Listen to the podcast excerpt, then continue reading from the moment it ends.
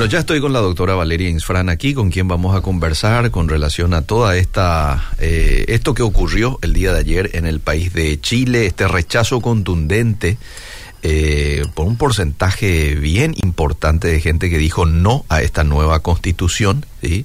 versus la gente que quiso aprobar, ¿verdad? Vamos a conocer quiénes están detrás de esta propuesta, vamos a eh, saber un poquito más de parte eh, de la mano de esta experta que hoy está con nosotros. Una vez más, gracias por estar con nosotros, Valeria. ¿Cómo te va? Bienvenida.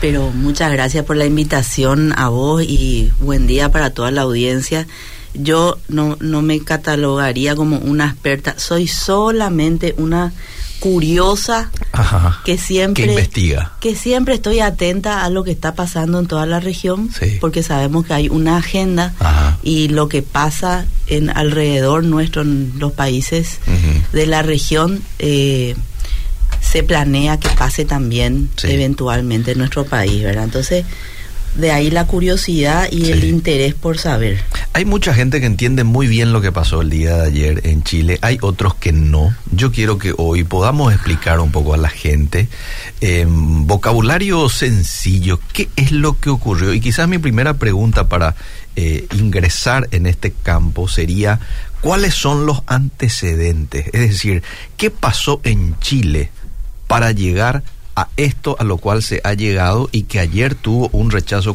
contundente por parte de los chilenos? Bueno, tenemos que ir al año 2019, si la audiencia recuerda aquellas eh, manifestaciones violentas que se empezaron a dar en Chile. Eh, en el metro, eh, empezaron a haber disturbios. Sí, exactamente. en octubre, en octubre del 2019, hubo un supuesto aumento en el en la tarifa del pasaje del metro. Sí. Y eso supuestamente dio origen a una eh, a un levantamiento social, ¿verdad? Y con una violencia impresionante, se destruyó el metro de Chile, saqueos en los negocios, los comercios, quema de, de, locales, de, de, monumentos públicos, saqueo de las iglesias, quemas de iglesias. Bueno, fue una cosa espeluznante que no se condice jamás con lo que supuestamente eh, causó las manifestaciones, ¿verdad? Un aumento en, en unos eh, cuantos eh, pesos en, el, en la tarifa de, del metro jamás justifica todo lo que pasó, ¿verdad? Con el tiempo, porque en ese momento lo que se vendió era que el, el modelo económico de Chile, el neoliberalismo, era lo que había causado esa reacción y esa eh, ese descontento en la población. Mm. Pero después con el tiempo, eh, los análisis, las investigaciones empezaron a, a dar cuenta de que eh, eso no había sido una reacción espontánea, mm. sino que había sido una eh, unas manifestaciones bien financiadas y articuladas desde Venezuela. Mm. Brisa, la famosa brisa bolivariana, si ustedes se acuerdan, que todo el, eh, un poco parte del, del que, que todo el 2018 eh, perdón, en todo el 2019 en todo el continente ah. se vieron este tipo de manifestaciones, tanto en Ecuador, en Colombia, ah, ¿verdad? Ah, Acá mismo hubo algunos con NATO también, ¿verdad? De, de movimientos así un poco eh, violentos. Y se, se sacó a luz de que esa era estaba en Chile, fue direccionado por eh, el socialismo del siglo XXI con inmigrantes infiltrados, ¿verdad? Muchos. También eh, fueron protagonistas de, de, todos esos actos de violencia, eh, la izquierda más eh, radical de Chile, ¿verdad? Ese sector de la izquierda ya deconstruida, como se le llama, que son, que incluso hasta los propios comunistas se asustan de la radicalidad de esos grupos. Imagínate eh, qué tan radicales tienen que ser para que los comunistas queden dentro del espectro de izquierda como eh, moderados. Mm. ¿Te das cuenta? Bueno, entonces toda esa situación que se creó mm. luego de, de esa, mm, eh, eh, esa destrucción financiada y direccionada por grupos políticos extranjeros en Chile, que mantuvo en zozobra al pueblo chileno durante meses y meses. eh, de repente sale la gran idea, aparece la gran idea de un de un acuerdo mm. Para pacificar al país mm. y eso derivó en una propuesta de una convención constituyente porque era necesario cambiar la constitución de Chile porque era una constitución pinochetista, mm. ¿verdad? Lo que nadie nunca dijo es que eh, esa constitución, desde la eh, el, desde que Pinochet dejó mm. el, el, poder, fue, fue mm, modificada muchas veces por todos los gobiernos de centro izquierda de Chile, ¿verdad? Muchas veces y que prácticamente ya no quedaba ya no quedaba nada de aquella constitución, o muy poco de aquella constitución de, de Pinochet. ¿verdad?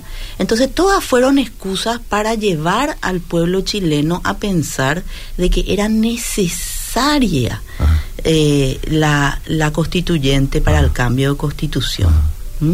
Y, eso fue lo que pasó en el 2020 cuando aceptaron. Y entonces en ese contexto se llama un plebiscito en, el, en el 2020 con ese discurso diciendo, bueno, vamos a pacificar el país y lo que, lo que es indispensable para esto es que se cambie la constitución. Entonces la gente desesperada por encontrar un poco de sosiego y de paz luego de ese caos ¿verdad? Mm. Eh, votó por el sí al cambio de constitución. Oh, bueno, todo ese tiempo, desde entonces hasta eh, hoy, ¿verdad? Hasta, ayer, eh, se trabajó en este proceso constituyente, pero ¿qué pasa? La convención constituyente fue secuestrada por grupos, varios grupos de izquierda mm. o de centro izquierda. Mm.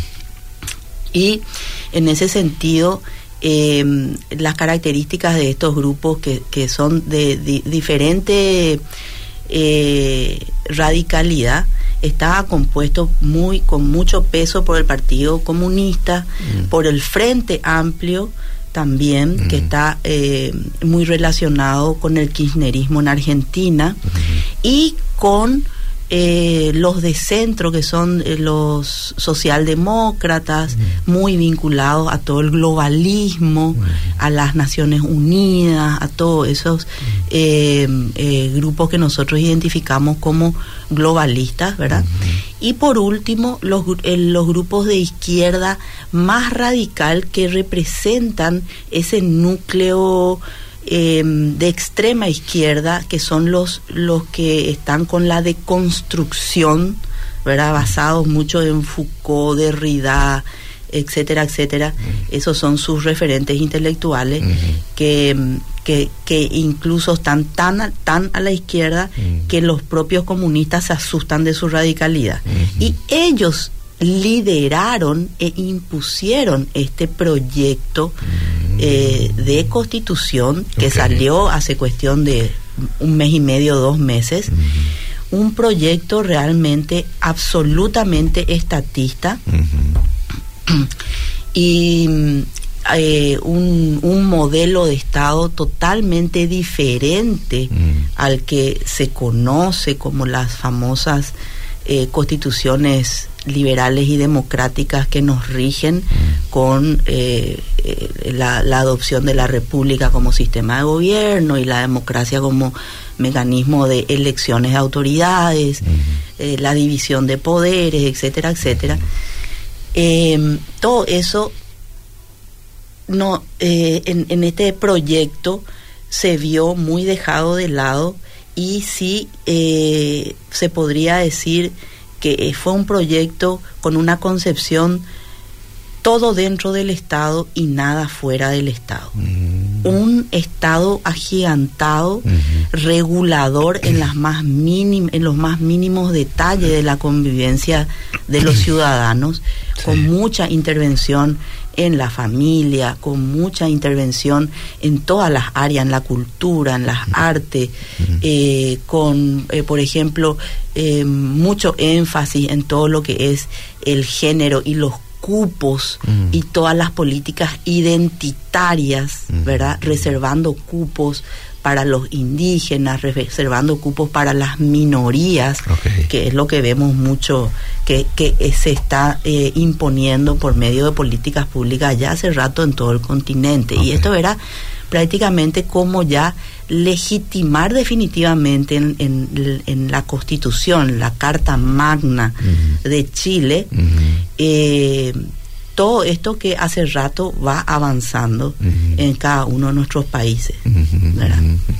Wow, Eh, qué excelente introducción la tuya, contándonos un poco el antecedente de cómo es que se ha dado esto. Me impresiona la movida, ¿verdad? Ellos mismos creando el caos y creando la solución para el caos. ¿verdad? Como siempre, ¿verdad? Sí. Un modo operandi repetitivo. Sí. Lo hemos visto, yo creo que estos últimos años, desde el 2020 hasta ahora, eh, mucha gente se ha despertado y está siendo consciente cómo operan los grandes centros de poder, siempre creando un problema para vendernos la solución, el remedio. el sí, remedio. sí.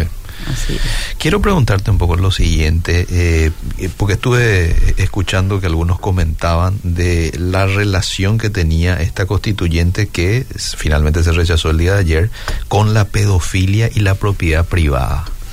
Bueno, en, en este proyecto de constitución que fue rechazado ayer por amplia mayoría en Chile, eh, vemos el menoscabo absoluto de la propiedad privada porque dispone que los congresistas por medio de leyes pueden expropiar Mm. y ellos mismos fijarán el precio justo que no será el del mercado necesariamente.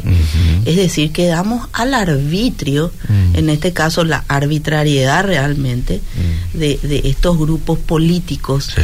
que odian la propiedad privada, porque ellos se caracterizan por eso, Ajá. ¿verdad? Eh, siempre eh, el, comunismo y la izquierda radical sueñan con abolir la propiedad privada. ¿Por qué? Porque son grupos eh, liberticidas y vos sabés que eh, desde el momento que no hay propiedad privada jamás la libertad puede ser posible, Ujú. ¿verdad? Claro. Entonces, en ese sentido, era eh, fue otro aspecto de este proyecto que preocupó y asustó mucho a la gente.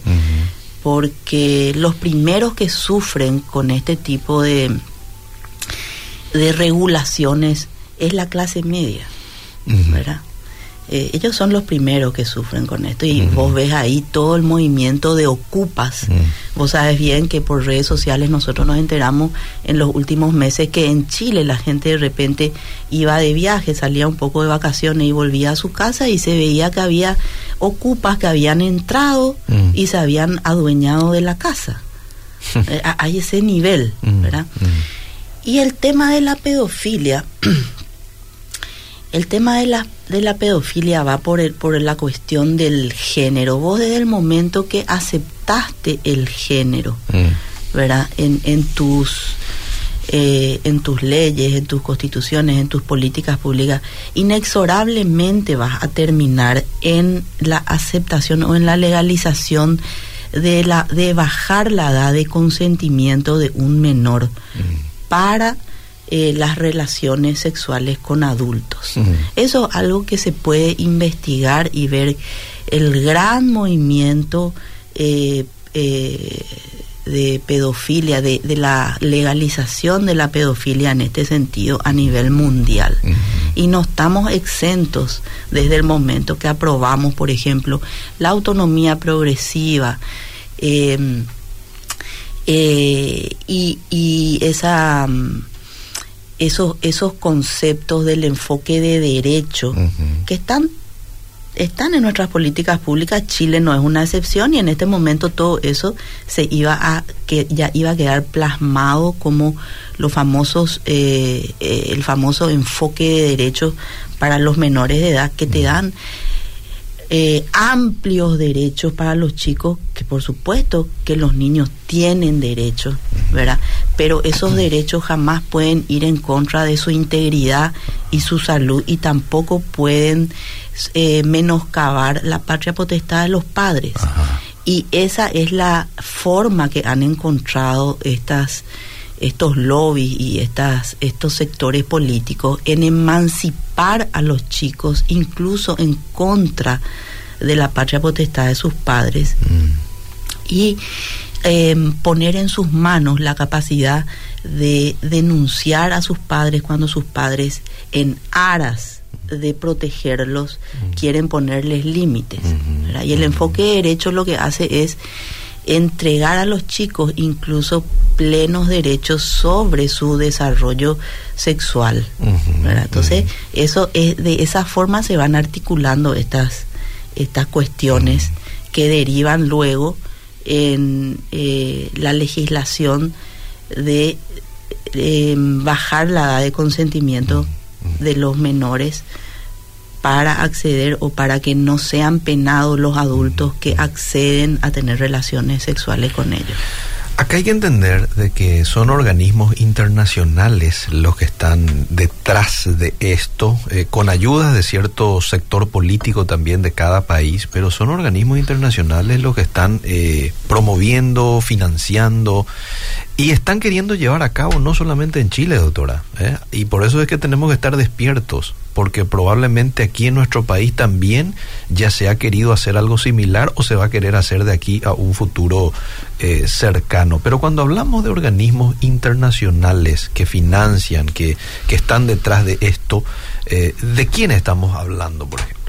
Estamos hablando de las Naciones Unidas en, en cuanto a los menores, ¿verdad? su eh, su rama de la, de la UNICEF, de la UNESCO, está muy vinculado con todo esto. Ustedes pueden hacer sus investigaciones y entrar a mirar los documentos de la UNICEF, donde eh, abiertamente se, se habla de los derechos sexuales de los chicos, de los menores de edad, ¿verdad? Eh, también la Unión Europea avala todos estos estos movimientos, porque lo que no hay que olvidar es que nosotros estamos en un, en un momento histórico bisagra mm. de la humanidad, mm. ¿verdad? Em, a estos grandes centros de poder eh, se les ha ocurrido que tiene que cambiar el mundo en el cual vivimos. Mm y hay un gran proyecto de ingeniería social que hace décadas avanza, ¿verdad? Y nosotros estamos viendo prácticamente ya el desenlace final de ese lento y largo proceso de cambio de paradigma, ¿verdad? De transformación cultural que en algunos países eh, se ha comenzado ya hace muchas décadas y nosotros también estamos inmersos en ese proceso, pero somos un país todavía muy conservador que tenemos la capacidad de darnos cuenta, amplios sectores sociales todavía se da cuenta de que estas son verdaderas amenazas, ¿verdad? A nuestro eh, a nuestra cosmovisión, porque acá lo que se pretende es cambiar todo el modelo político, social y económico sobre el cual Occidente se hace desarrollado desde hace eh, muchísimos siglos y siglos, ¿verdad? Entonces eso es lo que se viene a destruir en este momento. Y eh, es muy importante entender que este modelo chileno, este proyecto de constitución, está basado 100% en la famosa Agenda 2030. Mm, ahí terminamos, Ahí terminamos, por supuesto, porque esa es la agenda del cambio, del nuevo orden mundial, del cambio de orden mundial que se está queriendo imponer en todas partes. Y que según ellos debería estar funcionando ya para el 2030, ¿no? Es que ahí arranca. Claro, ese es el gran objetivo. es el gran objetivo. Entonces, lo que pasó ayer en Chile no es no es menor, no es un acontecimiento menor y sin importancia porque refleja la resistencia de nuestros pueblos ah. a un modelo absolutamente diferente al que nosotros tenemos, ¿verdad? Un modelo em, absolutamente totalitario, liberticida, donde no se prevé la propiedad privada o donde la propiedad privada va a quedar al arbitrio de la voluntad de los eh, de los títeres que están en el gobierno que ya ni siquiera responden muchas veces a los intereses nacionales de sus pueblos, eh, sino que responden a las agendas internacionales. Okay. Eh, yo, yo quiero dejar un poco este espacio para, si de pronto hay alguna pregunta que ustedes quieran enviarnos aquí a la profesional, al 0972-201-400. De pronto hay alguien que quiera preguntar algo o aportar, ¿por qué no? Adelante a través de ese medio. Ahora, para ir eh, finalizando este tema de, de Chile, ¿Cómo va a quedar ahora el proceso en Chile? Porque yo estaba leyendo hoy de que el presidente llamó a un cambio de gabinete que debiera de suceder ya no más, ¿verdad? La derrota fue fuerte para el gobierno, van a necesitar un activismo, un activismo mucho mayor para remontar esto. ¿Cómo, se va a actuar ahora? ¿Qué, ¿Qué, va a pasar de ahora en adelante en Chile? Bueno, eh, Boric está en una situación eh, eh muy interesante porque él ha quedado frente a sus seguidores como, eh, como un tibio. No ha estado a la altura de las expectativas de los grupos que, que lo han votado, que lo han puesto en la presidencia de Chile. Y tanto gente conservadora como gente de su propio espectro político mm. lo atacan. Mm. Y hay que decir que él tomó todo el proceso de este plebiscito mm.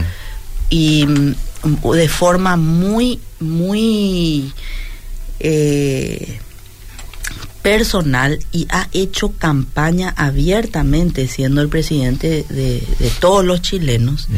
ha hecho campaña por el apruebo del, proyecto de constitución, mm-hmm. ¿verdad? Mm-hmm. Y con, con este resultado, mm. eh, el mensaje que ha recibido es mm. que no, la gente no está con él en un. Alto porcentaje, incluso gente de izquierda que en algún momento lo votó, e incluso gente que también votó por el sí a la constituyente en el 2020.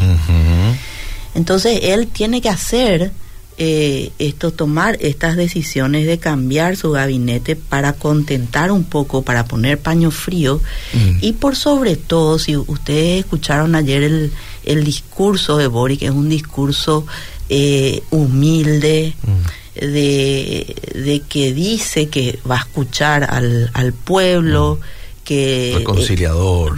¿verdad? Eh, él tiene que tener juego de cintura en este momento y tiene que poner paño frío a la situación porque fue contundente. El, la victoria del rechazo fue contundente y entonces él está haciendo estos estos cambios que ya va que ya está anunciando, ¿verdad? Eso por un lado. Ahora, por otro lado, eh, se quiere manipular este tema de, del proceso constituyente y quieren eh, continuar con el proceso mm. supuestamente para moderar este proyecto, mm. ¿verdad? Pero desde el momento, desde el momento que todo el proceso constituyente nace Mm. de la violencia creada artificialmente en Chile en el 2019. Mm. Hubo un mecanismo de coerción Ah. para llegar a la decisión de cambiar la constitución. Y, Ah. entonces, cuando vos, eh, cuando los actos jurídicos se realizan por medio de violencia, son nulos. Entonces, eh, yo diría, ¿verdad? Eh, que realmente en Chile y en, en nuestros países probablemente haya, haya necesidad de mejorar nuestras constituciones, Mm. pero hay que tener mucho cuidado Mm. al momento de tocarlas, Claro. porque sabemos que hay grupos que están impulsando un modelo Claro. totalmente contrario al modelo de la República. Ajá. Vos tenés que ver, por ejemplo, este proyecto que se rechazó ayer en Chile, eh, constituía al Estado chi- chileno Ahí tiene Perdón. agua, si quiere. Sí. en un en un Estado plurin- plurinacional, Ajá. plurinacional, como el de Bolivia. Sí. ¿verdad? Sí. ¿Qué quiere decir eso? Que eh, ellos lo que están buscando es destruir la República. Un Estado plurinacional se le, se le da eh, mucho énfasis a las etnias indígenas y se le da superpoderes a estos grupos eh, por encima de los ciudadanos. Entonces vos tenés el esquema que nosotros ya estamos viendo también acá desde hace rato, que es romper la igualdad ante la ley de los ciudadanos por medio de privilegios mediante la ley a ciertos grupos políticos, en general todos ellos minorías sociales que son empoderados en detrimento de los derechos de otros grupos sociales. Ok, ok. ¿Entendés? Entonces, eh, eso pues va en contra de nuestros principios básicos de la, de la República. Claro, claro. Y lo único que lleva es a un estado donde la justicia no es posible. Mm, Cuando vos rompes la igualdad ante la ley, mm. la justicia no se realiza. Ujú. Y cuando en un estado es imposible proveer de justicia, ¿verdad? Entonces solamente el caos Sí, reina. sí. No hay paz social. Bueno, te leo algunos mensajes en los minutos que nos quedan de la gente. Dice, ¿qué piensa la doctora con respecto a esto? Se les envía a los padres en las escuelas, en las escuelas, y es una encuesta para el 2030. A ver, ¿de qué se trata? Voy a ingresar un poco. Dice, segundo acuerdo PNTE, consulta digital. Sí.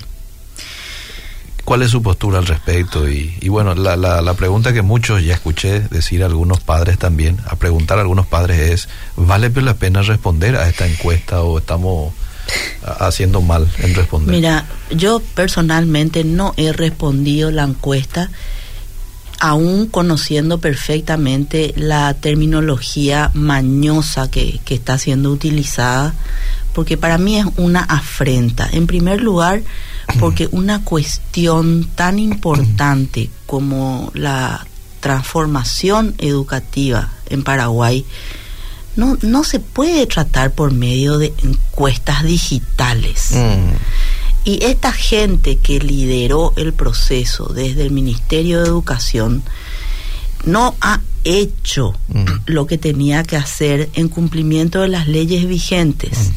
Todos sabemos que la Ley General de Educación lo que dispone es que son las comunidades educativas las que deben ser consultadas, pero las comunidades educativas debidamente conformadas por todos sus integrantes. ¿Quiénes son? Los alumnos, los profesores, los padres, los ex alumnos, padres, los padres, los ex alumnos, eh, por supuesto, eh, también eh, los el personal administrativo de las escuelas. Y esos foros que se organizaron el año pasado incluso creo que hasta este año en algún momento también hubo algún foro verdad no las consultas no se han hecho en debida forma a las comunidades educativas, porque las comunidades educativas no están constituidas, no se han llamado a la constitución como debe ser de las comunidades educativas. Entonces, está en la ley y no se hizo. Por otro lado, tenemos también que eh, esta ley general de educación prevé que cualquier reforma de la educación en Paraguay debe pasar por las manos del CONES, que es el Consejo Nacional de Educación. ¿Verdad? Sí. Y eh, todo este proceso fue liderado en los últimos 2000, no me acuerdo de qué año fue el decreto, creo que de abril del 2020 fue el decreto que crea el Comité Estratégico, mm. que es el organismo que está a cargo de la transformación educativa eh, que está en curso y que no es, según ley, el organismo competente para hacerlo. Por decreto se ha dispuesto eso. Ok. ¿Verdad? Entonces, puede ser, hay mucha gente que no, que, que, que, cree que todo está bien, que es así como se tiene que hacer, que eso es lo que se dispuso del Ejecutivo, pero nosotros no podemos convalidar actos ilegítimos e ilegales, ah. aunque haya sido el Ejecutivo quien los, quien los impulse. Esa es la situación que tenemos, ¿verdad? Una ley vigente que no, que se ha pasado por encima de ella por medio de un decreto se crea un nuevo organismo para llevar adelante una transformación con todas las críticas que tiene, ¿verdad? Que lo hemos hecho público. En varias ocasiones. En, incontables ocasiones, por medio escrito, por medio radial, televisivo, etcétera, etcétera, etcétera. Esta modificación, dice un oyente, esta modificación de la constitución que se ha planteado en Chile, eh, su relación con nuestro país. ¿Se está queriendo hacer algo similar en nuestro país? Excelente pregunta. Buena pregunta. Excelente pregunta porque la respuesta es sí y ustedes sencillamente tienen que ver qué es lo que están eh, proponiendo los candidatos y tenemos varios candidatos que afirmativamente están proponiendo una reforma, no reforma, sino que llamar a una constituyente. Ah. No solamente eso, tenemos un candidato que abiertamente dice, desde, no recientemente, desde el año pasado y más, que está diciendo que hay que refundar la República. Y que para hacer eso hay que llamar una convención constituyente y es todo el mismo esquema que vemos en Chile. Probablemente acá los ánimos están más tranquilos, ah. eh, no hubo todo este tema de la, por lo menos hasta el momento, la violencia y el caos que se vivió en Chile, pero sí hay un ánimo determinado de varios candidatos, precandidatos a la presidencia de la República, que están de acuerdo con cambiar la constitución vigente. Mm. Y eso es una imposición que viene desde esferas internacionales. ¿Por qué?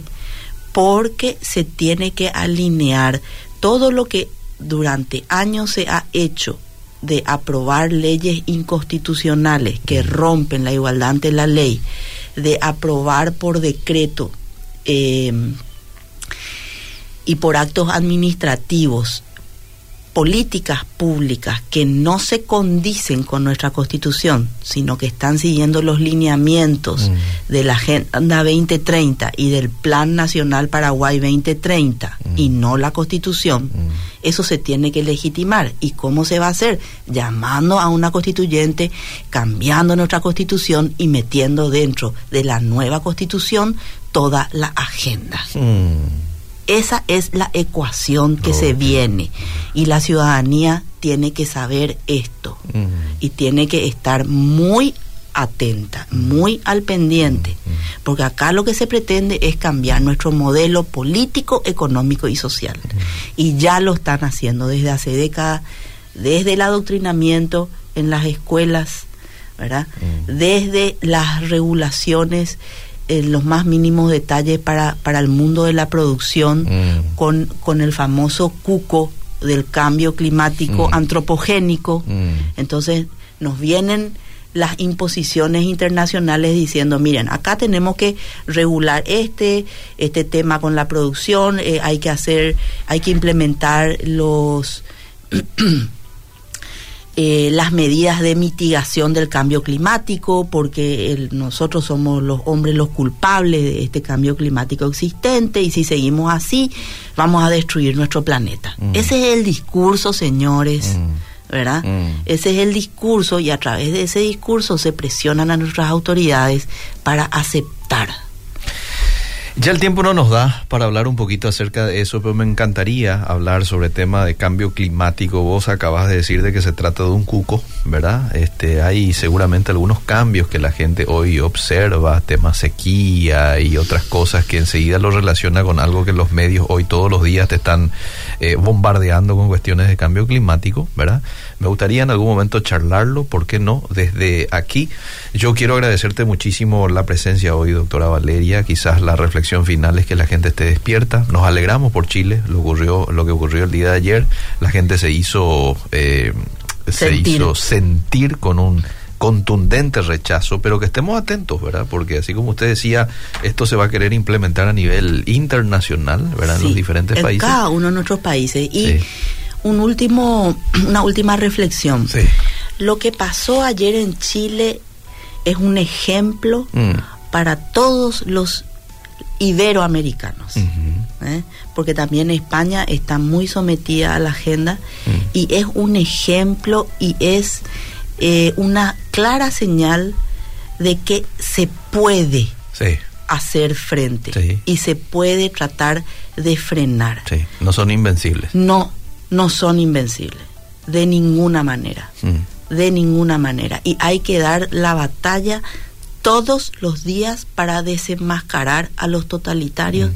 y a aquellos vende patria, mm. genuflexos a las imposiciones internacionales que nos destruyen y que nada tienen que ver con nuestros intereses como paraguayos, como nación paraguaya. Y quizás esa batalla se inicia así, ¿verdad? Desenmascarando, dando a conocer a la gente de qué se trata. Doctora, gracias por el tiempo. Gracias, gracias a vos y a tu audiencia. Seguimos.